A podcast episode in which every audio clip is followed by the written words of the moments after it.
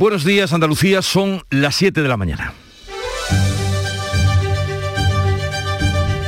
En Canal Sur Radio, La mañana de Andalucía con Jesús Vigorra.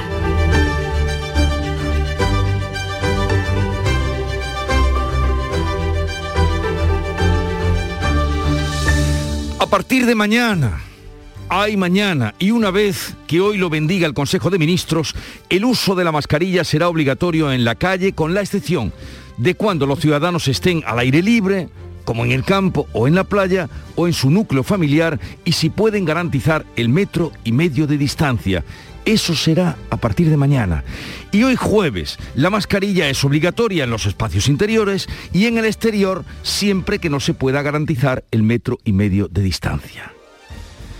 Así pues, ¿qué variación ha habido tan determinante en el uso de la mascarilla entre hoy y mañana? ¿Hay algo más allá que el uso del sentido común para los tres días que llevamos ya desde el anuncio del domingo del presidente del gobierno, que ha sido como el parto de los montes? ¿Alguien puede explicar en qué ha cambiado la situación como para el revuelo que se ha montado? En un momento nosotros se lo vamos a explicar. En Canal Sur Radio, la mañana de Andalucía con Jesús Vigorra. Noticias.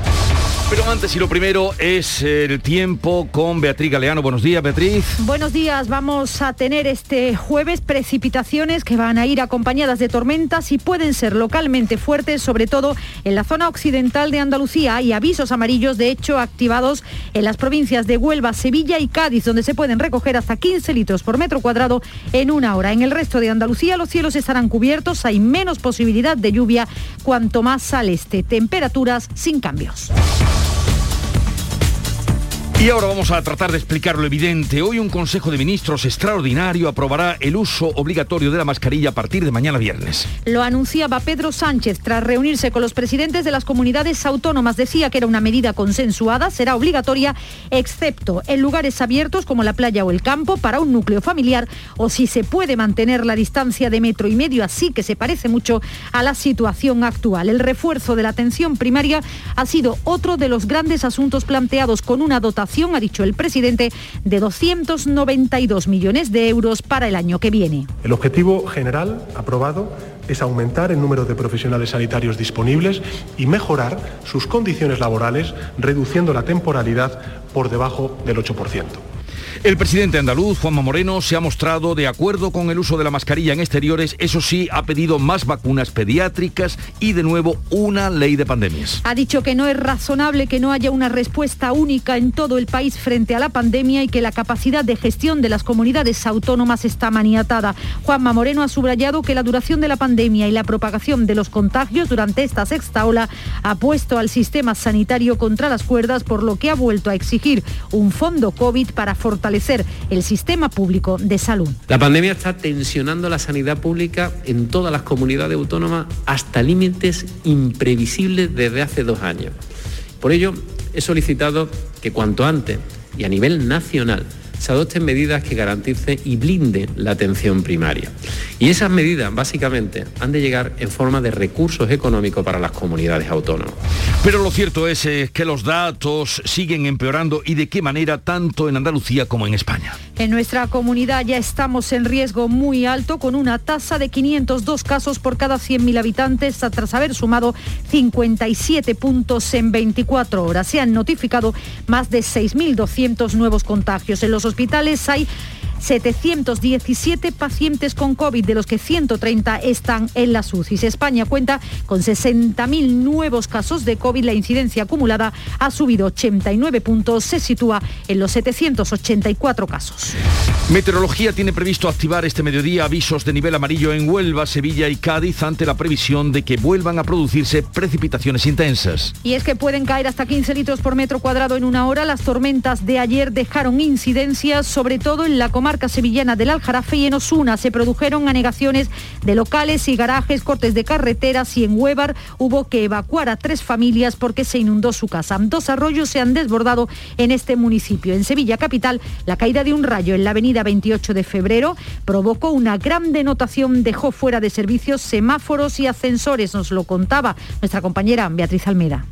He visto un fogonazo impresionante, como un rayo muy potente e inmediatamente el trueno. Un estruendo ensordecedor. Lo he sentido en mi cuerpo, ha temblado mi casa, me he asomado al balcón y he visto una fumarola dorada que se ha disipado enseguida. Eso ocurría en torno a la una de la tarde de ayer, cuando estábamos todavía con la lotería.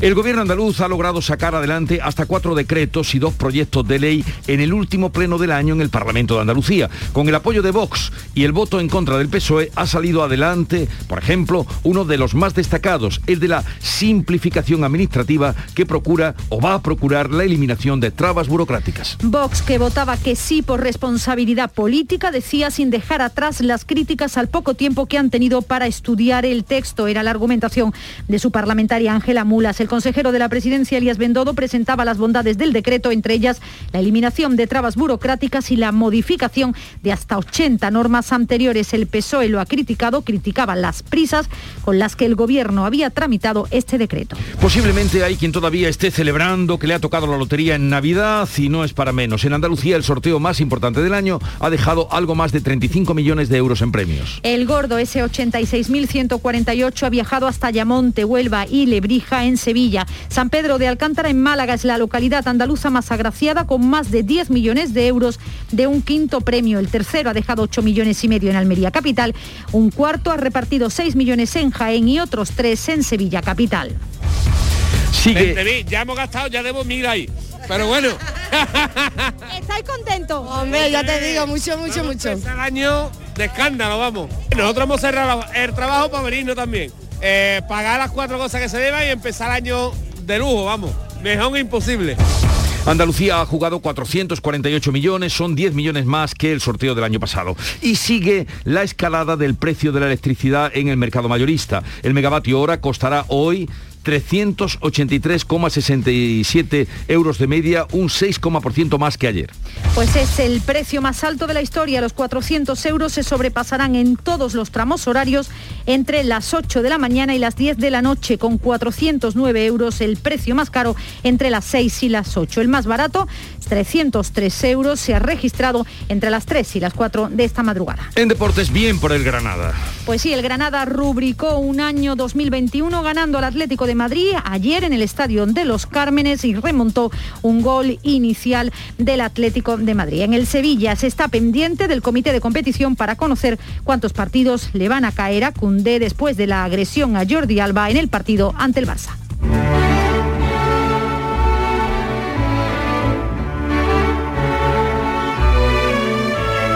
Como un ciudadano ejemplar, también el tempranillo ha estado pendiente de las nuevas medidas que se van a tomar en la lucha contra la expansión del coronavirus. Tempranillo de nuevas medidas. Una dosis de refuerzo serán cuatro banderillas y cuando la cuarta acabe vendrá corriendo la quinta.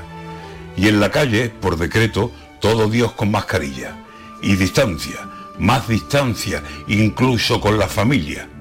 Está muy bien, se agradece este sin vivir encima de la población, buscando de todos la mejoría.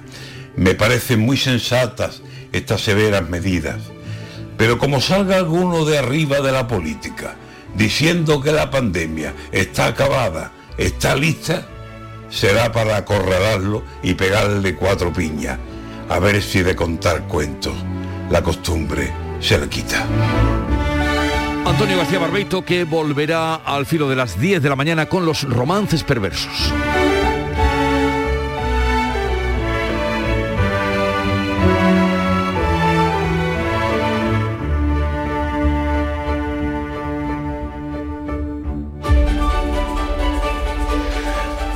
Y vamos a ver cómo retrata y refleja este día de hoy la prensa y para eso Ana Giralde ya la ha revisado toda. Buenos días. Buenos días, Jesús. La obligatoriedad de las mascarillas en exteriores está en todas las portadas de los periódicos, tanto provinciales como nacionales de hoy y en las cabeceras también pues fotografías de celebración, de alegría de los premiados. Por ejemplo, en Huelva Información, esa fotografía otra vez el gordo y el primer premio, el 86.148 que reparte en Ayamonte Ayamonte 4 millones de una serie de ese primer premio. En el sur de Málaga, fotografía también de un quinto que bendice San Pedro con 10,3 millones. Y también hay otra noticia en la portada, dos chicas denuncian a un ex profesor por abusos tras iniciarlas en el poliamor es una noticia que trae hoy el sur de Málaga. Y quedamos también de los diarios provinciales con el diario de Almería, fotografía también, un pico de 10 millones, el lotero de Oliveros, que esconde décimo para los vecinos, una historia preciosa, reparte 8 de un tercer premio y una lotera de Huerca, casi 2 millones de un tercer premio y también Almería captura el 15% de la gamba roja que se va a permitir a España el próximo año. Y de las creceras nacionales en el país, pues esa noticia, primera noticia del día, Sánchez decreta medidas mínimas ante la explosión de contagios. Es que se han notificado 60.000 contagios en un mm. solo día, es, otro máximo de casos.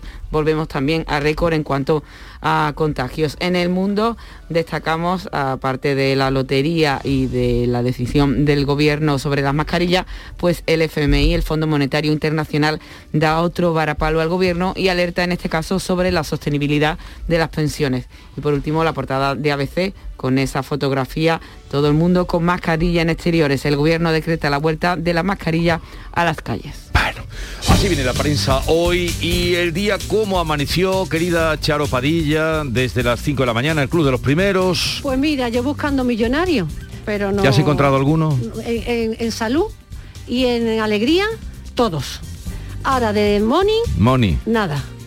100, 120, la pedrea, en fin. Pero bueno, nosotros nos hemos dado vuelta por una vuelta por Andalucía, hemos estado con Julio que trabaja en correo y es muy importante porque me ha dicho que están todas las cartas de los niños para Papá Noel y para los Reyes Magos, que no se le va a escapar ni una. Hemos estado con Javi que reparte bebidas pero se levanta más temprano para montar el puesto de su mujer de flores, eso es amor y no otra cosa. Y, de verdad conciliar la vida laboral y familiar. O sea, el hombre se levanta porque mientras ella lleva al niño al colegio, él se levanta más temprano para dejarle el kiosco de flores montado a la mujer para que bueno, concilia la vida laboral y familia Vigorra. Otro conductor repartiendo para supermercado que nos ha contado anécdotas de cuando estaba la pandemia en pleno auge, que la gente estaba desboca comprando, dice, la gente llegaba diciendo, quiero 12 pollos. Pero ¿dónde está usted con 12 pollos? Y se llevaba el tío 12 pollos. Pero habría que tener un congelador. Hombre, claro, pero la gente desboca. Y Marivalle que lleva un camión cisterna y recoge la, la leche de cabra y estaba la mujer encantada de la vida y yo mejor, porque es del Club de los Primeros y tenemos muchas mujeres trabajadoras. Andalucía que palpita cada mañana a partir de las 5. ¿Mañana vienes también a las 5? Por favor. Vale. Y el 31 y el 5 y el sí, Además, mañana es el día ideal para decirle a la gente felices Pascuas. El Club de los Primeros nunca se abandona. Que tengas un bonito día. Adiós. Te lo mereces. Vamos a contarles a partir de ahora la actualidad de este día, 7-13 minutos de la mañana. Manifiesto de las mujeres y los hombres del futuro ya está bien de separarnos para jugar con cosas de niño o de niña. Queremos disfrutar de todos los juguetes, porque queremos disfrutar de todo en nuestra vida. Nuestro futuro está en juego. Campaña del juego y el juguete no sexista, no violento. Instituto Andaluz de la Mujer, Junta de Andalucía. ¿Entenderlo todo de mi hipoteca? Lo firmo. Lo firmo. Que me lo expliquen sin compromiso. Lo firmo. Lo firmo. Y luego elegir con qué banco contratarla. Lo firmo. Hipoteca Sabadell. La hipoteca que incluye una cita con un especialista para que entiendas todo lo que firmas, incluso el precio. Pide ya tu cita en bancosabadell.com barra hipotecas. La mañana de Andalucía con Jesús Bigorra. Noticias. La mascarilla será obligatoria en el exterior a partir de mañana viernes, día de Nochebuena. Hoy se aprueba un decreto en Consejo de Ministros extraordinario, tal como ha anunciado Pedro Sánchez en su comparecencia ante los medios. En ella ha asegurado que se trata de una medida de amplísimo consenso, aunque la intención es levantar esa obligatoriedad en cuanto sea posible. Pedro Sánchez explica cuáles son las excepciones a esta norma. El uso de la mascarilla obligatoria en el exterior vamos a incorporar unas salvedades, cuando por ejemplo uno esté haciendo deporte o también cuando estemos en espacios naturales, ya sea el monte, ya sea la playa y evidentemente pues estemos solos o estemos con nuestra unidad eh, familiar o estemos con alguien que no sea nuestra unidad familiar, pero con una distancia de 1,5 metros. Así que si tenemos en cuenta todas esas excepciones, la situación se parece mucho a la actual. Recordemos que ahora mismo, desde el 21 de junio, es obligatorio el uso de la mascarilla en interiores y en exterior cuando no se pueda garantizar el metro y medio de distancia entre personas. El otro punto más destacado de entre las conclusiones es la aceleración de la vacunación infantil. Se persigue que el 70% tenga la primera dosis a principios de febrero y la segunda a mediados de abril. Ana Giraldez. Para la tercera dosis de los adultos, el objetivo es que el 80% de quienes han cumplido 60 años estén vacunados a final de este año, a finales de enero, quienes tengan la cincuentena y a primeros de abril los que tienen 40 años o más. Objetivo, dice Sánchez, ambicioso pero posible. Y por tanto, nuestro propósito es acelerar e intensificar la vacunación. Contamos con vacunas suficientes. Tenemos una reserva estratégica de casi 8 millones de dosis y para el año 2022 España contará con 90 millones de dosis para poder abordar las sucesivas campañas de vacunación. Para ese avance se va a utilizar al personal y las instalaciones de las Fuerzas Armadas. Se podrá contratar a profesionales jubilados y de fuera de la Unión. El refuerzo de la atención primaria ha sido otro de los asuntos planteados con una dotación de fondo de 292 millones de euros para, este, para el año que viene. Respecto a las próximas fiestas, Sánchez ha señalado que las comunidades tienen que adoptar restricciones de aforo si lo consideran necesario, aunque en su mayoría prefieren que solo sean recomendaciones. Insisten que la situación no es la de marzo de 2020. El gobierno andaluz era uno de los que pedía la mascarilla obligatoria en exteriores. Al término de la conferencia de presidente, Juanma Moreno ha mostrado su acuerdo con esta medida. Eso sí, ha pedido más vacunas pediátricas y de nuevo una ley de pandemias. Ha dicho que no es razonable que no haya una respuesta única en todo el país frente a la pandemia y que la capacidad de gestión de las comunidades autónomas siga maniatada. Necesitamos una ley de pandemia.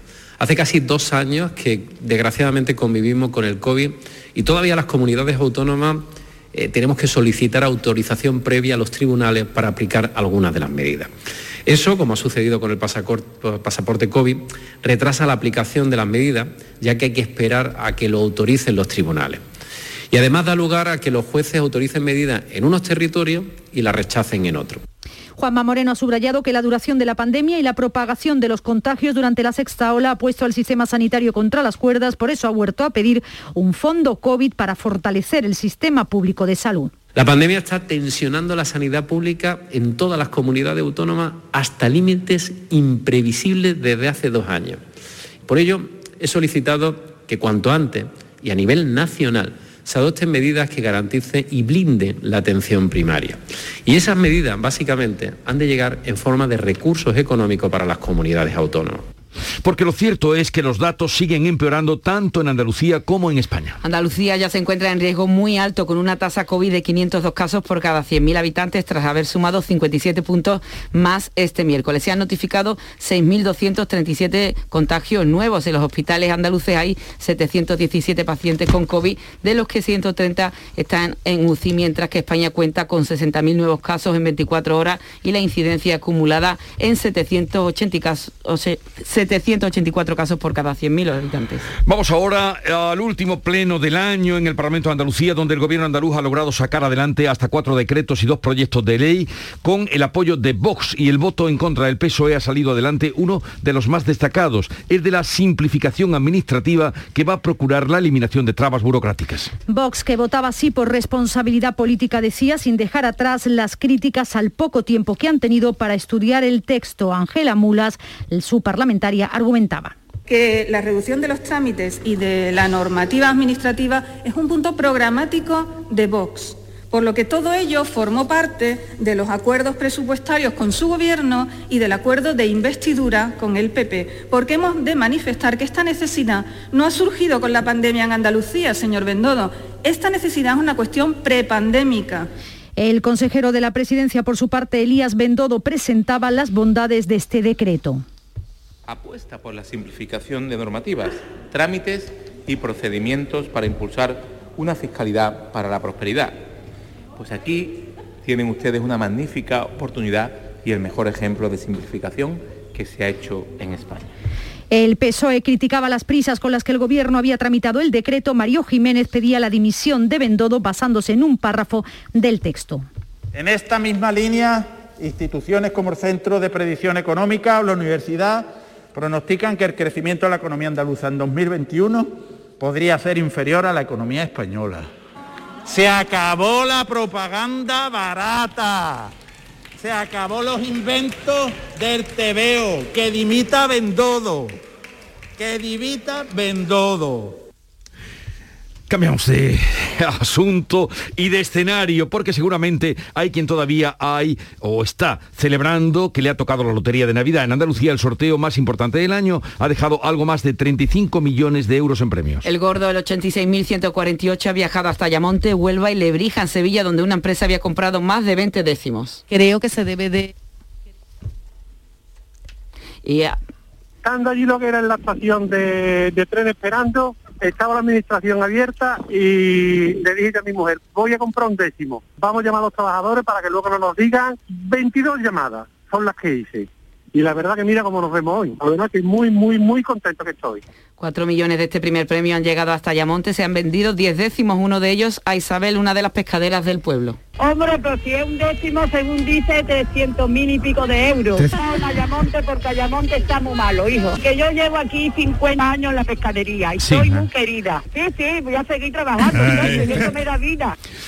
Eh, personas que no tendrán problema, los que hayan tenido, hayan sido agraciados con la lotería para eh, afrontar la escalada del precio de la electricidad en el mercado mayorista. El megavatio hora costará hoy 383,67 de media, un 6,5 más que ayer.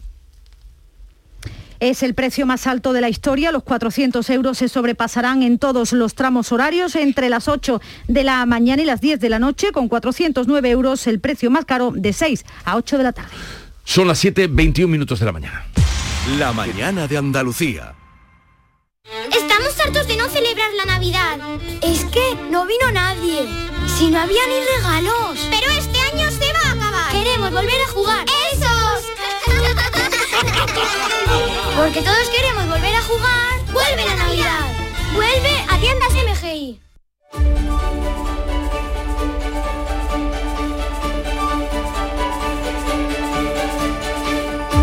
Es la hora de la revista de prensa, el zumo de periódicos que ya nos tiene preparado Paco Reyero. Buenos días. Buenos días Jesús, 722, dos minutos por, por encima de las 7 y 20 es la hora, mayoritariamente en la prensa, ya sabes, la mascarilla y una lectura crítica de las medidas del gobierno. Martínez para el digital, el español que dibuja una valla enorme en mitad de un secarral desolado en la que se lee, recuerde, obligatorio el uso de mascarillas en exteriores. Victoria Prego concluye en el Independiente, solución que cada presidente autonómico se apañe como pueda. El gobierno solo podrá multar a quien no se ponga la mascarilla si lo aclara en su decreto de la ley sancionadora. Nos recuerdan, por cierto, también en ese digital, en el digital El Independiente. En el país destacan que el gobierno decreta medidas mínimas para combatir la sexta ola que va subiendo, que va en ascenso. El mundo en su editorial escribe muy críticamente contra el gobierno, que no tiene rumbo sanitario ni criterio científico. El gobierno insulta a los españoles imponiendo la mascarilla en exteriores como un placebo. En ese periódico, en El Mundo, Ricardo titula su viñeta Conferencia de Presidentes y en ella dibuja a Pedro Sánchez eh, sufriendo un lanzamiento de tomates, metáfora del abucheo, y el presidente cubriéndose con un paraguas en el que aparecen reflejados, como en la videoconferencia, los distintos presidentes autonómicos. El español, por cierto, calcula la cogobernanza. 300 segundos. Sánchez cronometró a cada presidente 5 minutos para cada uno de ellos y en esos 300 segundos Ayuso le dio tiempo a decir es una sandez, según recuerda el confidencial. No obstante, hay algunas previsiones positivas con respecto a la evolución futura de la pandemia. Vamos a ver qué se algo hay que agarrarse, algo hay que agarrarse, Jesús, aunque sea a una rama de olivo. Sí, pese a aquel debate, por cierto, en su editorial apunta la falta de liderazgo de Sánchez asusta a toda España. Pero en el plural leemos que la Organización Mundial de la Salud señala 2022 como un año esperanzador, el del fin de la pandemia, y en el español van en esa línea, constatando la caída de Omicron en Sudáfrica y la píldora de Pfizer que muestra el final del túnel de la COVID. Cambiando de asunto, el confidencial que avanza las líneas maestras de la reforma laboral que ultima el gobierno con sindicatos y también con la patronal, con COE, las negociaciones que encaran, según el confidencial, la recta final con altas posibilidades de acuerdo. Los sindicatos consiguen atar el reequilibrio de fuerzas en la negociación colectiva y las empresas con la flexibilidad en la contratación y también los ajustes internos. Eh, destacamos el editorial del país que se titula Casado en campaña. El líder del PP desoye a sus propios varones en una estrategia del todo vale para desgastar al gobierno y rivalizar con Ayuso. Así opinan hoy en el diario de Prisa y hay una entrevista de Martínez Almeida, el alcalde de Madrid, para el digital El Debate, en que el titular principal es el proyecto de Sánchez, es permanecer en la Moncloa a pesar del coste que supone para España. y permanecer en la Moncloa porque además Sánchez tiene los votos para ello, hay que decir. Y cómo no, en un 23 de diciembre, día posterior a la lotería, historias humanas de los premios. Venimos escuchando algunas de ellas. Me quedo, por ejemplo, con la de Rocío, la limpiadora del ave que tuvo el gordo en sus manos. Está en News Diario y no lo compró. Y claro, ella dice lo que decimos los demás. Me queda la salud.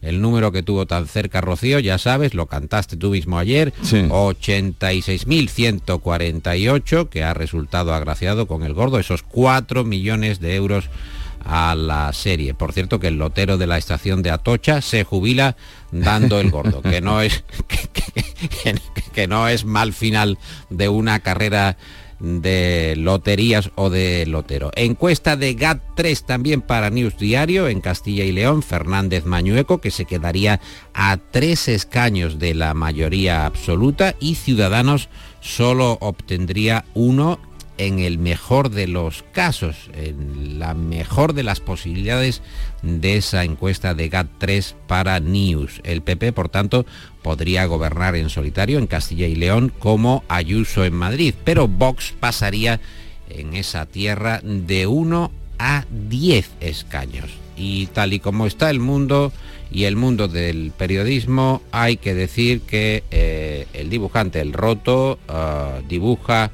en su viñeta para El País, una portada de la revista Hola con la Virgen y San José, cada uno con su aura de divinidad y él con un báculo en las manos y debajo el titular Se separan. Alfonso Usía, que recuerda además los espantosos versos de José Carulla para el eh, artículo de El Debate, esos versos, Jesús, que eh, recuerdas, eh, son de la Biblia en verso y que narran la vida de Jesús. Por ejemplo, este que dice nuestro Señor Jesucristo nació en un pesebre donde menos se espera, salta la liebre. O este otro que dice, entonces Jesús se fue a la ciudad de Betulia como si fuera a un café o a una tertulia. Eh, Alfonso Sía, que es coleccionista de versos humorísticos y de poesía eh, lírica. sí, sí, poesía satírica. Oye, vamos a poner esa nota musical que tú quieres aportar a esta revista de prensa en estos días previos, que será ya mañana a la Nochebuena. Dale. Te quiero contar antes que eh, Lucas de la Cal, el corresponsal del mundo en China, habla de uno de los vídeos más compartidos de esta semana en China. Es un Papá Noel que pasa hmm. volando con el trineo por encima de la Gran Muralla y lo detienen, lo detienen los agentes de inmigración para encerrarlo unas semanas en cuarentena. Hasta Papá Noel hace cuarentena en China, donde, a diferencia de lo que hacemos aquí a diario, se discuten poco las medidas eh, muy poco las medidas que toma el muy democrático, vamos a decirlo con ironía, Partido Comunista Chino. Y ahora sí, vamos a escuchar la despedida navideña, este Joy to the World, alegría al mundo, nos vamos a poner orquestales incluso, Jesús, Joy to the World con Percy Faith y su orquesta.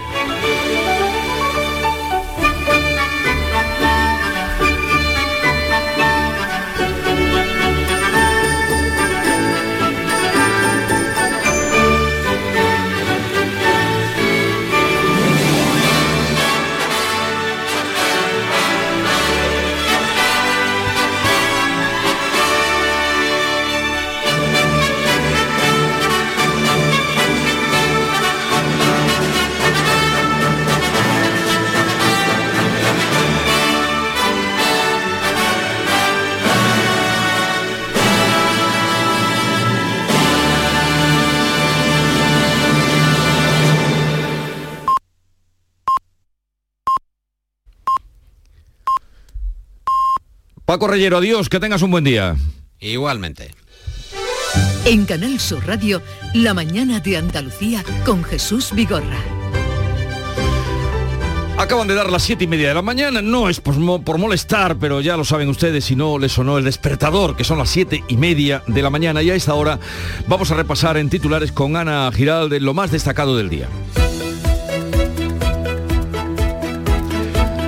Hoy el Consejo de Ministros Extraordinario aprobará el uso obligatorio de la mascarilla en exteriores. Es la principal medida acordada en la conferencia de presidentes. Entrará en vigor mañana viernes. Se impulsará también la vacunación. Varias comunidades como Andalucía opinan que estas medidas son insuficientes y han pedido más fondos. Los contagios baten un nuevo récord con más de 60.000 en un solo día. La incidencia acumulada se sitúa en 784. Andalucía ya se encuentra en riesgo muy alto al superar los 500 casos por 100.000 habitantes. En los hospitales, 717 pacientes COVID. La Junta puso de límite los 1.000 para adoptar más restricciones. Sanidad aplicará, eh, paliará la escasez de test de antígenos en las farmacias autorizando la venta de otros de uso profesional. Andalucía va a proponer además en el Consejo Interterritorial que las pruebas positivas de los test realizados en farmacias no requieran una PCR de confirmación. Es para evitar el colapso de los ambulatorios. El gobierno andaluz consigue el apoyo de Vox en el último pleno del año. Ha sacado adelante el decreto ley de simplificación administrativa que elimina hasta 300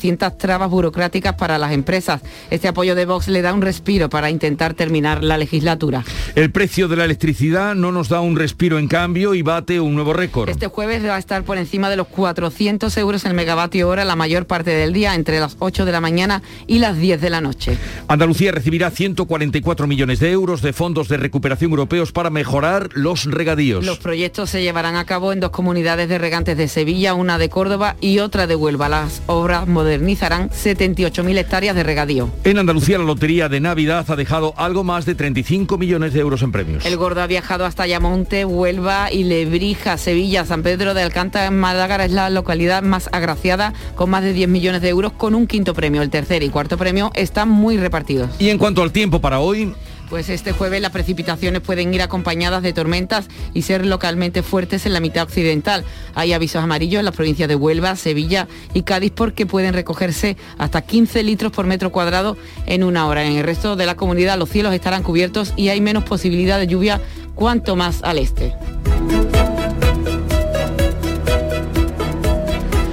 en un momento estamos con las claves económicas del día. ¿Te apuntas a moverte de manera sostenible? Tú eliges el coche, eléctrico o híbrido, nuevo o seminuevo, y nosotros nos ocupamos del resto. Con el préstamo motor de Cajamar tendrás el coche que siempre has soñado, ahora de forma sostenible. Consulta condiciones en nuestra web. Financiación otorgada por GCC Consumo, Cajamar Consumo. Condiciones válidas hasta el 31 de diciembre de 2021. Cajamar, distintos desde siempre. Pipas Reyes son las pipas de siempre. Ahora encontrarás tus pipas Reyes más grandes, con más aroma, con más sabor y más duraderas. Tradición e innovación para traerte tus mejores pipas Reyes. Las del paquete rojo, tus pipas de siempre.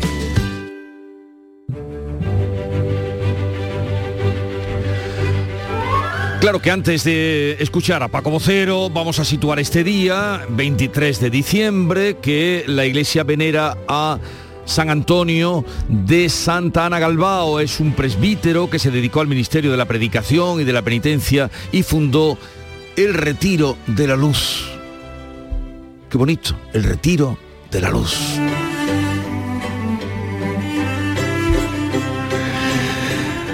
Y tal día como hoy de 1808, José Bonaparte es repuesto en el trono de España por el ejército francés.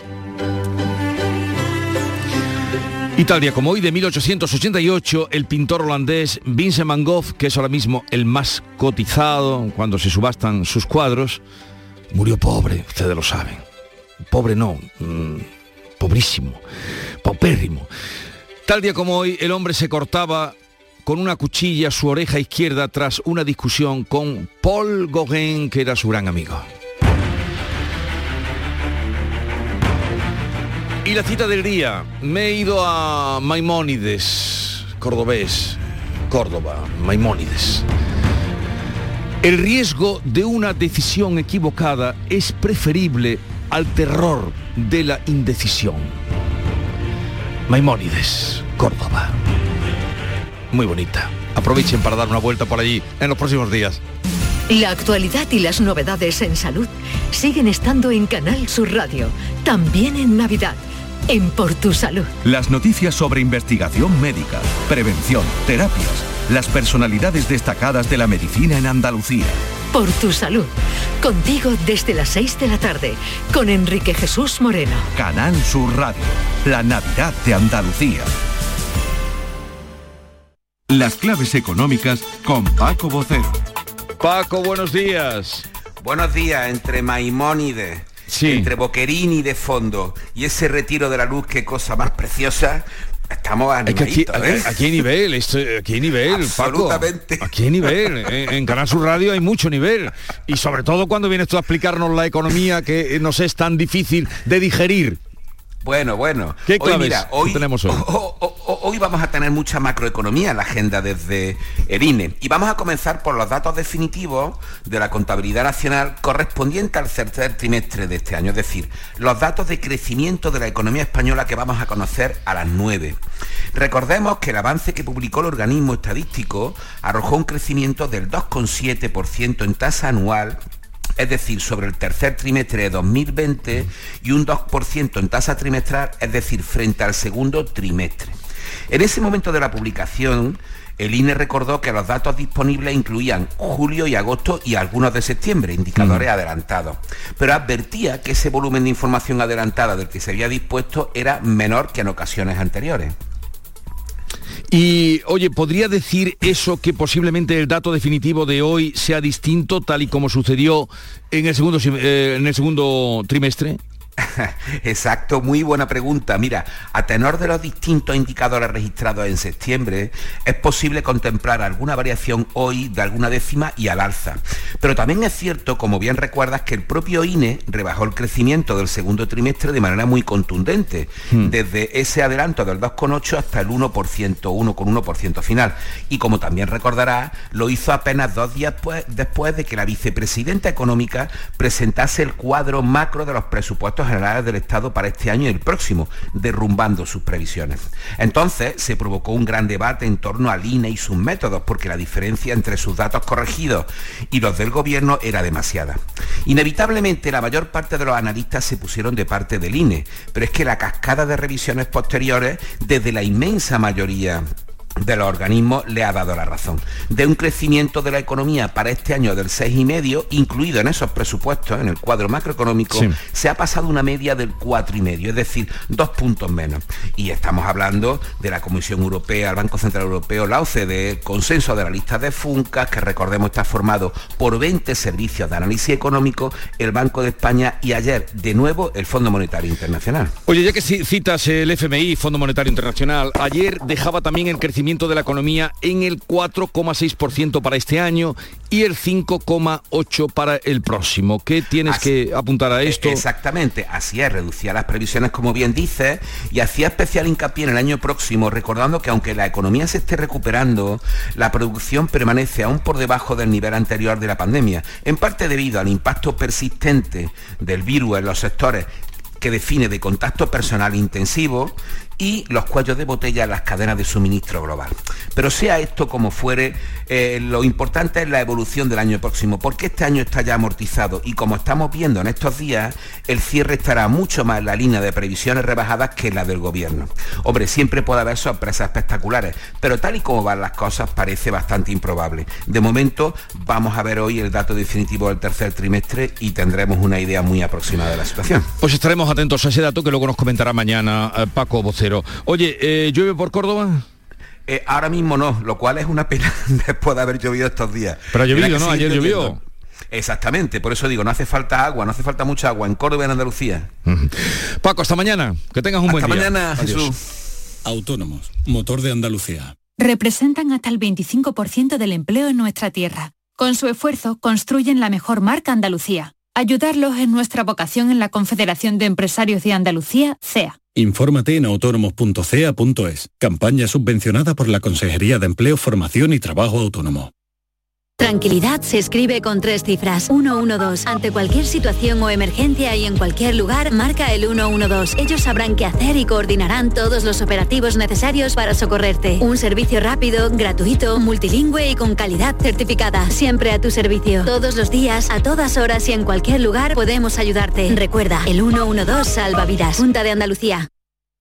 La mañana de Andalucía con Jesús Vigorra.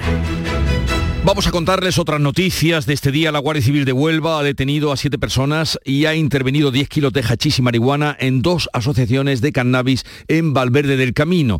En los locales se vendían los estupefacientes y sus responsables mostraban en las redes sociales la droga con la que comercializaban. Y ahí los pillaron. También organizaban conciertos en los que atraían a los nuevos clientes. Las sedes han sido precintadas por la autoridad judicial. Elisa García es la portavoz de la Guardia Civil de Huelva.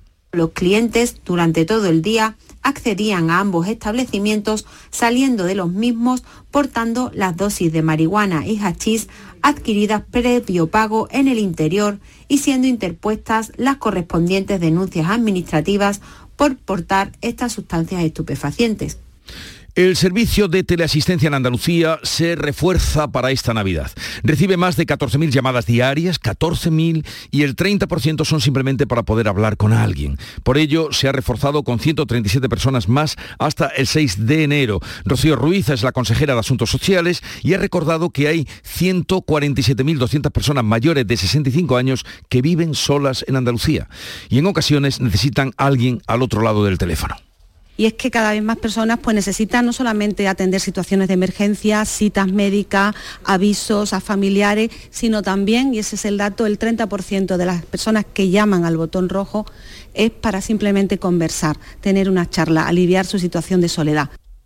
Rocío Ruiz, consejera de Igualdad. Y las empresas industriales de logística y de transportes instaladas en terrenos del puerto de Sevilla han pedido a la consejera de Empleo, a Rocío Blanco, la creación de un centro de formación para trabajadores. Una demanda que evidencia la falta de mano de obra cualificada para las instalaciones portuarias que hay en el mercado de trabajo. El presidente de la autoridad portuaria, Rafael Carmona, agradecía la buena predisposición de la titular de empleo tras la reunión que mantuvieron esta semana y a la que asistían empresas del puerto de Sevilla la necesidad que tenemos en el puerto de un centro de formación en asuntos logísticos, algo que complementa a todas esas acciones que estamos haciendo desde el puerto de Sevilla. Estamos impulsando ese centro de innovación y esa incubadora de empresas y tenemos pendientes pues esas especialidades en formación profesional para el empleo que desde la consejería nos van a apoyar. El municipio gaditano de La Línea pretende situarse en la vanguardia del desarrollo tecnológico. Para ello se trabaja ya en un importante proyecto de lanzamiento y control de satélites del que nos habla Juan Franco, el alcalde de La Línea. Esta antena va a servir para controlar la constelación de satélites que va a empezar a enviarse entre este año 2022 que entra ahora y 2023 al espacio y eh, a partir de ahí efectuar lo que es el control de datos, etcétera. Primer paso muy importante en este sentido, 2022 tiene que ser un año también eh, importante de referencia para seguir desarrollando este proyecto y la Junta de Andalucía y la Estación de Esquí de Sierra Nevada han puesto de nuevo este año en marcha los descuentos del carnet joven. Suponen rebajas de hasta el 40% para jóvenes de 37 países, tanto para hacer deporte como para disfrutar de los paquetes turísticos. Los responsables de la estación aseguran que es una de las que tiene mejores instalaciones para deportes que practican sobre todo los aficionados juveniles. Jesús Ibáñez, que es el consejero delegado de Cetursa los jóvenes de 14 a 30 años, ambos inclusive, de como bien ha dicho Virginia, hasta 37 países de momento, pues puedan hacer o puedan beneficiarse de descuentos en múltiples actividades, en múltiples comercios en toda Europa. Y uno de los sitios importantes de Granada en cuanto a turismo, a diversión, a ocio y a comercio, pues es también Sierra Nevada. Por cierto, la estación está recibiendo nuevas precipitaciones en forma de nieve que para Cetursa son una auténtica lotería. El restaurante mm, Alejandro de Almería se reinventará después de haber perdido inexplicablemente la estrella Michelin, que mantenía casi ininterrumpidamente desde el año 2009 por la crisis sanitaria de la COVID-19. El chef Alejandro Sánchez, que ha recorrido el mundo desde Japón a México, vuelve renovado con la intención de reconquistar su estrella. Desgraciadamente, pues hemos tenido la noticia de que hemos perdido la, estrella, pero vamos, no hay ningún problema porque pues si lo hemos logrado una vez, volveremos a recuperarla sin problema. Estamos aquí de hecho para eso, para, para trabajar duro y volver a recuperarla. Pues mm, que tenga suerte Alejandro y Almería se queda así solo con un restaurante con estrella Michelin que es La Costa en Elegido. 7.45 minutos de la mañana, 8 menos cuarto, tiempo ahora para la información local. Atentos. En la mañana de Andalucía de Canal Sur Radio, las noticias de Sevilla. Con Pilar González. Hola, buenos días. Hoy vamos a tener una jornada lluviosa en toda la provincia. Puede ser localmente fuerte y persistente e ir acompañada también de tormenta. Viento del sur y temperaturas sin cambios. Se van a alcanzar 19 grados en Écija, 18 en Morón, 17 en Lebrija y en Sevilla. A esta hora 14 grados en la capital. Ignacio Automoción tu centro multimarcas en Utrera te ofrece la información del tráfico. Hay poco intensidad de tráfico a esta hora de la mañana en nuestra provincia, tan solo un kilómetro de retención en el puente del Centenario en ambos sentidos por un camión que está averiado y que ocupa una de las vías. En el interior de la ciudad el tráfico es intenso en la entrada por el Alamillo, también por el Patrocinio y en la Ronda Urbana Norte sentido San Lázaro. Sabemos que hay gente que no le gusta la Navidad son los llamados infelices navideños. Pues aún así, desde Ignacio Automoción queremos felicitaros las navidades. A los que les gustan, a los que no les gustan, a los de los Reyes Magos, a los de Papá Noel, a todos. Recuerda, www.ignacioautomoción.es. Ignacio Automoción tiene la solución. En Canal Sur Radio, las noticias de Sevilla. Meteorología va a activar el aviso amarillo en toda la provincia por lluvia a partir de este mediodía porque se espera que sean precipitaciones intensas. La tormenta de ayer ha dejado unas 80 incidencias, sobre todo en la capital y en el Aljarafe, entre ellas el desbordamiento de dos arroyos, uno en Boyullos y otro en Huevar, que inundó la A49. La alcaldesa de este municipio pide ya ayuda a las administraciones por los daños causados en el pueblo, donde tres familias han tenido que ser evacuadas, pero además hay destrozos en las calles. En total, siete carreteras han estado afectadas en el Aljarafe, pero antes de las 8 de la tarde se recuperaba ya la normalidad.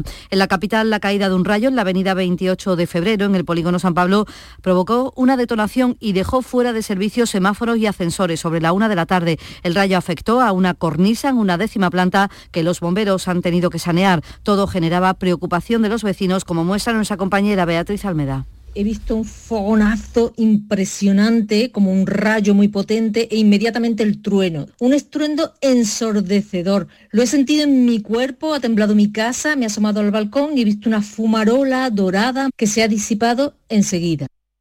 Hablamos de la Lotería de Navidad porque ha dejado cerca de 12 millones de euros en toda nuestra provincia. El Gordo ha llevado 8 millones de euros a Lebrija, a los trabajadores de un polvero. Y es que el propietario de esta empresa, Antonio se llama, compró los décimos del Gordo, el 86.148, en la zona del AVE de la estación de Atocha, a la vuelta de un viaje a Madrid estando allí lo que era en la estación de, tren esperando, estaba la administración abierta y le dije a mi mujer, voy a comprar un décimo, vamos a llamar a los trabajadores para que luego no nos digan, 22 llamadas son las que hice. Y la verdad que mira cómo nos vemos hoy. Ha habido más sevillanos que compraron ese décimo en Atocha, además un camarero de Estepa también compraba el gordo en Las Palmas.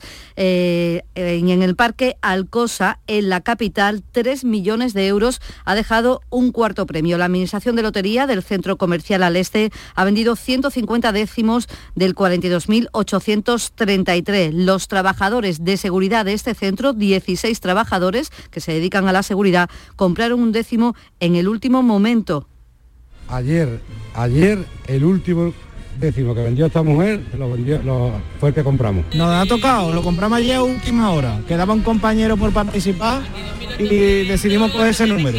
20.000 euros que se lleva cada uno. Además, el bar La Bodega, también en el Parque Alcosa, ha vendido 100 décimos de ese número a su clientela. Era la primera vez que el dueño de ese bar decidía comprar a la lotera de ese centro comercial. Súper contento porque hemos repartido muchos décimos aquí en el barrio, que es el barrio tú sabes, un barrio obrero y clientes de diario y la verdad que muy contento. Muy repartido, casi todos son décimos, un décimo, un décimo a cada, a cada cliente.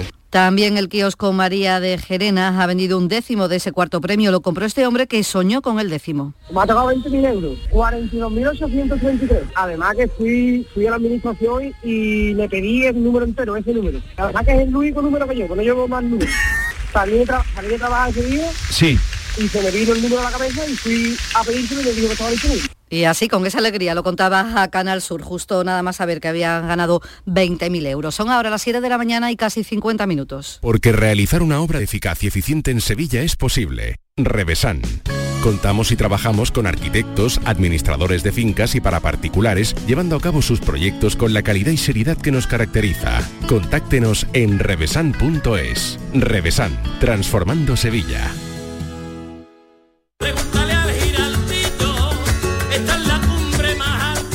De un sabio que para saber de Sevilla le preguntó al giraldillo por los lugares más bellos del barrio de Santa Cruz. Y este le respondió, con aires de azar, maestranza y catedral, la hostería del Laurel has de visitar y en ella sus tapas, vinos y demás viandas probar. La Hostería del Laurel. Visítenos en Plaza de los Venerables 5 o a través de nuestra web lahosteriadellaurel.com. Porque si le preguntas al giraldillo, Hostería del Laurel, no te la dejes atrás. Las noticias de Sevilla. Canal Sur Radio. El número de contagios se ha disparado 1.684 en las últimas horas y la tasa ha subido 68 puntos para llegar a 490 casos por 100.000 habitantes. La capital y el Aljarafe están ya en riesgo muy alto con una incidencia superior a los 500. Es el mayor incremento en esta sexta ola de pandemia. Siguen subiendo también los hospitalizados, son 139 y los ingresados en UCI son ya 28. Estos días muchas personas confían en los resultados de los test de antígenos para ir con mayor seguridad a las reuniones familiares o de amigos. Pero el vicepresidente de los farmacéuticos sevillanos, Juan Pedro Vaquero, ha explicado en Canal Sur Radio que esos test pueden dar una falsa sensación de seguridad y que la prueba solo es fiable si hay una carga vírica alta. Exactamente, estos son unos test que tienen una alta sensibilidad especificidad y es raro que den falsos positivos y falsos negativos, pero claro, sobre una realidad, y es que haya eh, suficientes antígenos, es decir, suficiente carga viral y, y que el test esté bien realizado como para que pueda dar positivo. Desde hoy la Facultad de Derecho en la capital se queda únicamente para vacunas con cita previa y el Centro de Salud de San Jerónimo toma el relevo. Va a vacunar sin cita los martes y los jueves de tres y media a seis y media de la tarde. La Facultad de Matemáticas sigue vacunando a niños. Y entre estos nuevos contagios que acabamos de contarles está Antonio Muñoz, el que será el próximo alcalde de Sevilla, que de momento tiene síntomas leves. El pleno en el que será investido alcalde se va a celebrar el 3 de enero. Es el plazo límite y se espera que para entonces haya, dado, ya dado negativo en la PCR. También ha dado positivo el presidente de la Diputación, Fernando Rodríguez Villalobo. Hoy además el Ayuntamiento de la capital celebra su pleno ordinario de diciembre, el primero desde que el pasado lunes Juan Espada renunciase a la alcaldía. En el orden del día figura una reducción de 21 millones de euros del presupuesto de este año para compensar números rojos del año pasado. También una modificación de los estatutos del Real Alcázar y la solicitud de declaración de la Cartuja como zona de gran afluencia turística. Y en cuanto a la lluvia, además de las incidencias que le hemos contado hace tan solo unos segundos, también tiene su lado positivo, que está en el campo sevillano, sobre todo para los cereales que están recién sembrados y para los ganaderos, ya que significa pastos para los animales. Hace falta mucha agua pero el secretario de la Organización Agraria COA, Ramón García, dice que al menos esto es pues el principio para garantizar el nacimiento de los sembrados era deseada, ya era, era lo, máximo que aspirábamos ya en el, en el campo. Yo ya esta mañana he escuchado a agricultores que decía que el verdadero gordo nos ha tocado hoy con, con las lluvias tan beneficiosas que están cayendo y sobre todo las expectativas que hay también de, de lluvias para los próximos para los próximos días. Las comunidades de regantes del Viar y Bajo Guadalquivir han firmado un convenio con el Gobierno central para la financiación de proyectos de energía fotovoltaica como fuente de suministro eléctrico de regadío. Se financian al 80% con fondos de recuperación europeos y el resto lo aportan los regantes. El presidente de la comunidad del Viar, Antonio Muñoz Caballero, explica que con ellos se avanza en la modernización de un sistema de riego que beneficia a 12.000 hectáreas. Nos mejora nuestra eficiencia energética, una energía verde, otra fuente de alimentación, que no dependemos solo de la fósil y al mismo tiempo somos 2.000 agricultores, siete municipios y creo que esto dejará mucho rendimiento y mucha estabilidad para nuestra comunidad. La policía ha detenido infraganti al ladrón de un patinete eléctrico a una niña de 10 años en el centro de Sevilla. Todo ocurría de esta manera que cuenta la portavoz policial. Escuchó unas voces de una niña pidiendo auxilio y gritando que le habían robado el patinete eléctrico. Bueno, y enseguida vio al hombre que pasaba con el patinete eléctrico y lo detuvo. La nave Victoria ha regresado esta noche al puerto de Sevilla. Se puede visitar hasta el 9 de diciembre. A esta hora 13 grados en Brenes, 14 en Carrión de los Céspedes, 12 en La Luisiana, 14 grados en Sevilla. Escuchas La mañana de Andalucía con Jesús Vigorra, Canal Sur Radio. Aquadeus, el agua mineral natural de Sierra Nevada, patrocinador de la Federación Andaluza de Triatlón, les ofrece la información deportiva.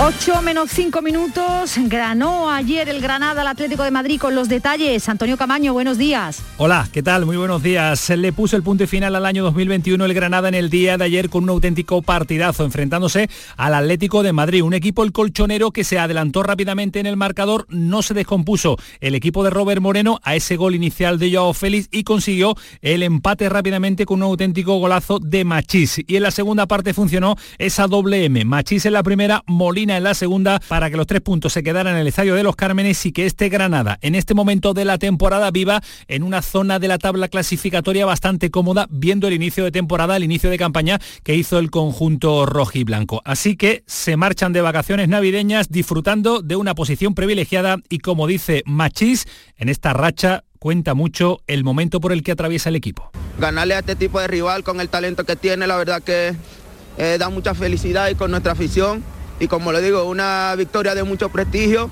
eh, no lo ganamos, tener estos momentos así, hay que disfrutarlo y seguir trabajando que queda mucha liga. Queda mucha liga, pero el Granada ya se sitúa en la tabla clasificatoria decimosegundo con 22 puntos. En los últimos cinco partidos ha conseguido tres victorias y dos empates, lo que significa que el trabajo de Robert Moreno está surtiendo efecto. También de vacaciones está ya el Sevilla. Se marchó en el día de ayer después de ese empate 1 ante el Barcelona. Vuelve a trabajar los hombres de Lopetegui el próximo 28 de diciembre para preparar el partido del fin de semana. Pero van a ser unas vacaciones que se van a vivir con intensidad porque se está muy pendiente a la posible sanción de Conde al agredir con balón a Jordi Alba en el partido ante el Barcelona. Podría costarle más caro de lo esperado, según lo que reflejó el acta del colegiado del Cerro Grande, la primera expulsión del francés en 111 partidos con el Sevilla le puede generar estar fuera del 11 de Lopetegui entre dos y cuatro partidos, dependiendo de lo que considere el comité arbitral. La lógica dice que su sanción podría referirse al artículo 123 que habla de violencia cuando el partido está detenido. Salvo sorpresa, acarreará dos partidos de sanción. Lopetegui se refería así a la acción de Cundé después de finalizar el partido. Un mal día te pasa a ti, me pasa a mí, ¿eh? un mal día en la oficina, una reacción a, a destiempo que les consciente. Jules es un tipo muy inteligente, muy joven y, y, como joven que es, pues a veces se equivoca y hoy sabe, que se ha equivocado, no hace falta decírselo. Pero bueno, también aprenderá de esto, lógicamente. También de vacaciones ya está el Betis después de cerrar la renovación de su entrenador, del ingeniero Pellegrini hasta el año 2025. La siguiente va a ser la de Fekir. Pero la mala noticia es Martín Montoya. Ha sido uno de los futbolistas que no ha podido participar en los últimos partidos por culpa de un problema en el tobillo, una lesión que arrastra desde hace algunas semanas y que le ha hecho que se valoren posibles soluciones para su recuperación, entre ellas la posibilidad de que el catalán acabara pasando por el quirófano. Si esto fuera así, estaría uno o dos meses alejado de los terrenos de juego. Y la buena noticia puede ser la vuelta de Sabalí. Después de cuatro meses de lesión, ya se ha reincorporado con el grupo. El senegalés cayó lesionado, lo recordamos, en pretemporada. Así que el próximo mes de enero puede ser el de la vuelta del lateral derecho del conjunto verde y blanco. Y en el Cádiz también se trabaja en reforzar a la plantilla en el mercado de invierno. Ya se saben las posiciones que Álvaro Cervera le ha pedido a la dirección deportiva. Tres jugadores, uno por línea, pero eso sí, titulares es lo que quiere el técnico amarillo para la segunda parte de esta temporada. Su presidente, Vizcaíno, ya confirmó que tres son las mínimas incorporaciones que se van a hacer. Intentar mejorar la plantilla según las opciones que el mercado te dé, según los puestos que entendemos que hay que mejorar. Lo que creo que haremos todos los clubes, nosotros vamos a apostar fuerte en el mercado de invierno, muy fuerte, porque tenemos la posibilidad y tenemos la obligación. Al menos tres creo que, que incorporaremos. Así que con todos los equipos andaluces ya de primera división y también de segunda de vacaciones eh, navideñas, las direcciones deportivas toman la palabra. Reforzar las plantillas, darle a sus entrenadores lo que quieren es el trabajo que se está haciendo días antes de que en el próximo año 2022 se abra el mercado de invierno. Aquadeus, ahora más cerca de ti, procedente del manantial Sierra Nevada, un agua excepcional en sabor, de mineralización débil que nace en tu región. Aquadeus Sierra Nevada es ideal para hidratar a toda la familia y no olvides tirar tu botella al contenedor amarillo. Aquadeus, fuente de vida, ahora también en Andalucía.